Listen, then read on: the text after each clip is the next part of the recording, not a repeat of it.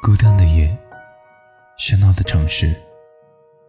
现在是北京时间二十三点整，又到了跟大家讲故事、说晚安的时候了。今天我们要分享的故事是：如果喜欢的人不回你微信，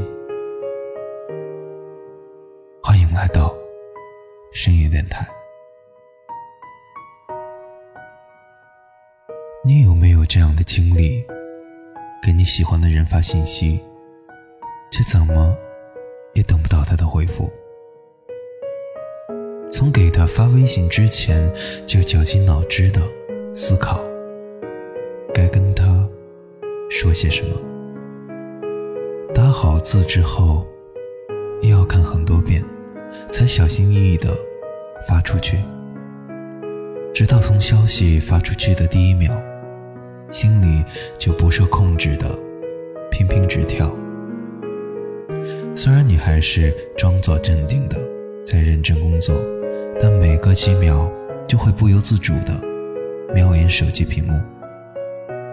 你不断的骗自己，我可没有分心啊。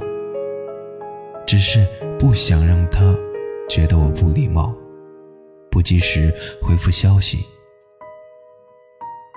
手机一响，就立刻抓起来看，迫不及待的想要点开，却又不敢点开，心里打着小鼓似的查看是不是他发来的。看到不是他，心里立刻委屈起来，还有各种小愤怒、小不爽。在那一刻，通通涌上来。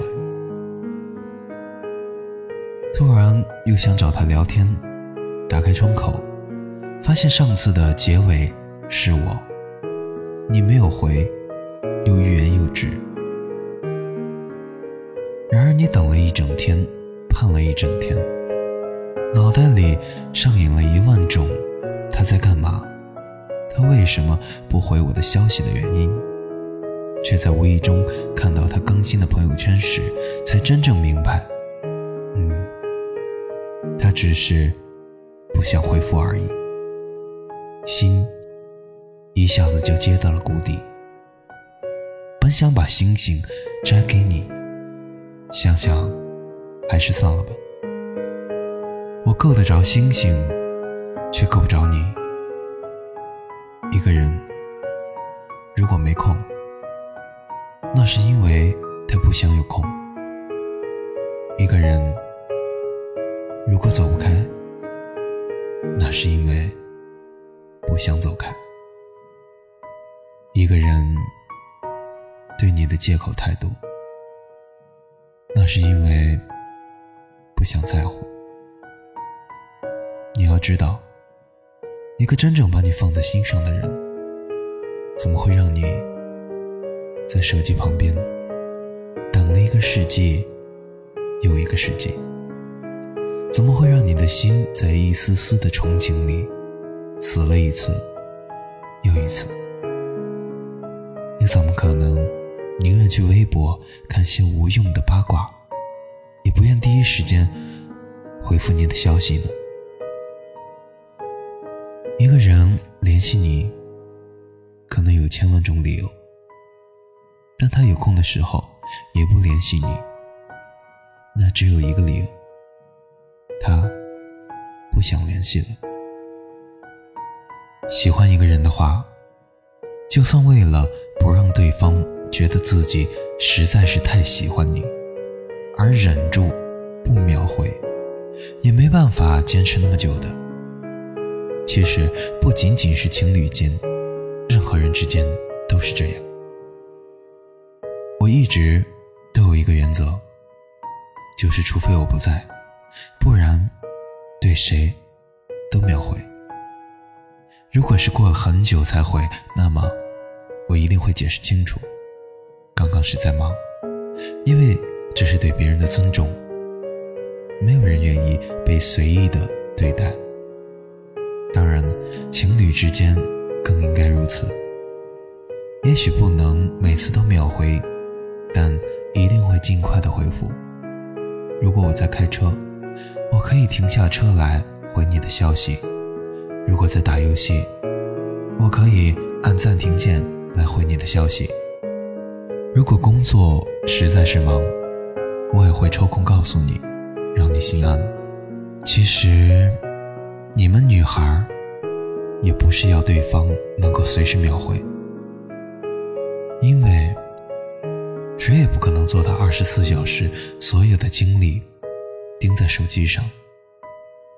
只是，如果他经常性的长时间不回复你，那只能说明。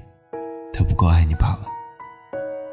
我知道自己喜欢一个人的时候是什么样子，所以也清楚别人喜欢我的时候应该是什么样子。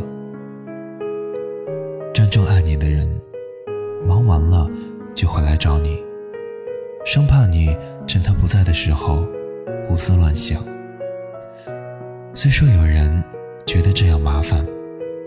但我真的觉得，这才是爱你的样子。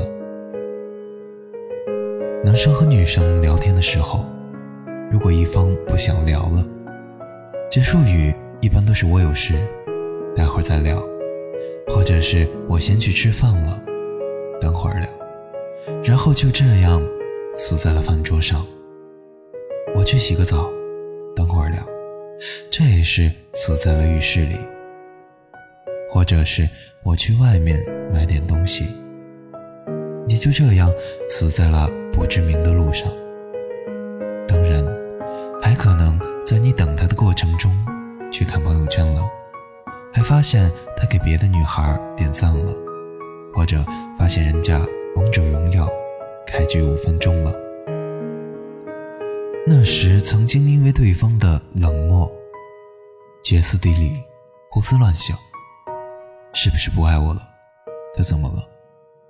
后来几年，终于明白了，觉得他其实没有那么喜欢你，但当时的自己想要承认这个事实，太过于艰难。最近有兄弟向我提出这样的问题，就是原本好好的，但后来女方对自己冷淡了不少。问他也不说，充其量也只是说一句最近心情不好。你根本不懂得一个大男人在手机屏幕前焦急等待，那种心情可能是火急火燎，如万一失心，坐立难安。拳头大的心里，全部都是他的影子；足球大的脑袋中。盘旋着各种各样的想法。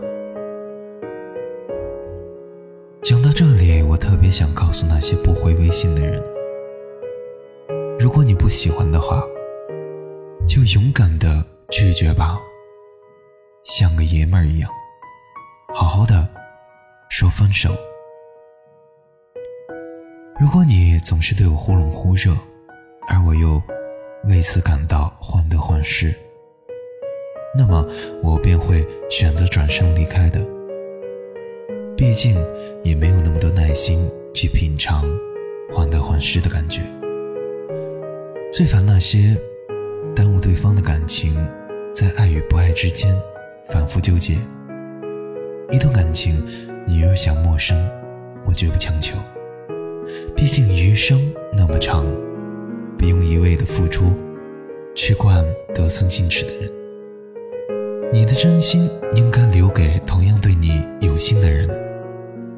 未来，有个对的人正在努力的遇见你，所以此时的你，你要做一个披荆斩棘的女英雄，直到遇见能够托付一生的人，再做一个瓶盖都拧不开的小公主。所以。让我们好好的忠于自己，活成你本来的样子，好吗？孤单的夜，喧闹的城市，深夜电台，跟你说声。